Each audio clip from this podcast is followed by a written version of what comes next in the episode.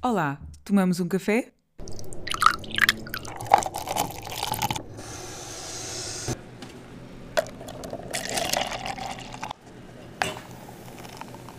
Bem-vinda ao podcast de Ana Rita Rocha, Um Café com a Autora. No episódio de hoje vou-te contar como comecei a escrever. Espero inspirar-te de forma a que também tu possas começar a fazer o mesmo ou, quem sabe, a desenvolver outra atividade criativa que já há tempo pensas fazer. Se já me ouviste ou leste noutros fóruns, saberás que na minha história é impossível dissociar o início da escrita da minha avó materna. Tinha mais ou menos 12 anos quando comecei a escrever pequenos poemas e mais tarde relatos curtos, sentada a uma enorme secretária que na realidade era um antigo estirador que antes fora do meu pai. Era uma secretária de que ainda hoje me lembro e tenho saudades, pelo espaço que tinha. Acredito que, de alguma forma, a criatividade necessita o seu espaço para se expandir e crescer. E, sem dúvida, nessa secretária assim era.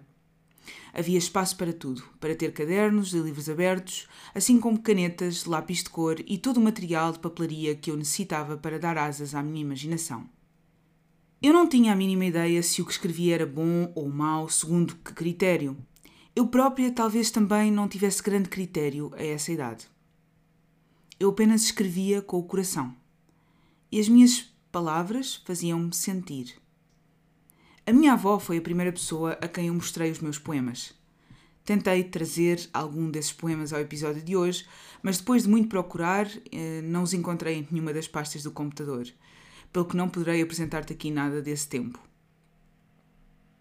Bom, Uh, depois de ouvir o meu poema, comovida, de lágrimas nos olhos e voz embargada, a minha avó disse-me de forma séria e ao mesmo tempo cheia de ternura: Escreve, querida, escreve. Este é o momento que normalmente localizo como o ponto zero da minha escrita criativa. Num destes dias, fazendo memória, no entanto, lembrei-me de momentos anteriores a este que creio que também contribuíram ao despertar do meu amor pela escrita. Um desses momentos passou-se talvez na terceira classe, ou terceiro ano, como atualmente se diz. Tínhamos a obrigação de, cada segunda-feira, trazer um pequeno texto escrito por nós. Eu tinha então sete ou oito anos. Naquela altura, eu nada sabia de escrita, nem cultivava qualquer tipo de sonho relativo à escrita, ou qualquer outra expectativa que não fosse cumprir com a atividade que a professora nos tinha mandado como trabalho de casa. Lembro-me de um fim de semana estar particularmente perdida em relação à redação que deveria fazer. Era domingo. E, nesse domingo, pela tarde, foi a minha mãe que me deu uma ideia. Por que não escreves sobre a nossa casa? Vivíamos num segundo andar no Conselho de Sintra, que era bastante comum, e quando a minha mãe me sugeriu escrever sobre a minha casa, honestamente, eu não tinha muita ideia sobre aquilo que poderia dizer. Mas a casa tinha uma particularidade que não tinha escapado ao olhar da minha mãe, e era a seguinte: numa das janelas, a da sala, podia-se ver o mar ao fundo, e por outra, a do quarto do meu irmão, via-se a serra. Esta particularidade deu origem a um bonito texto e foi tal o sucesso que na semana seguinte tive direito a ler de pé, em frente à professora e a 30 colegas.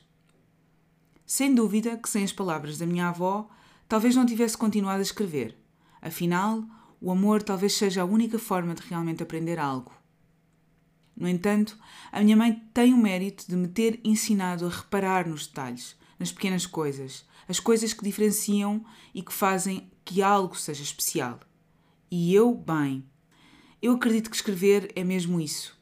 Escrever é fazer atravessar um raio de luz por entre as sombras.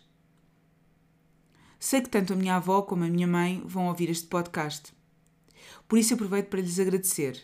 Agradecer essa sensibilidade feminina de apreciar e reparar nas coisas que, aos olhos dos outros, talvez fossem banais. A ti, que me ouves, convido-te a escrever, se é nisso que andas a pensar já há algum tempo e não te decides a fazê-lo.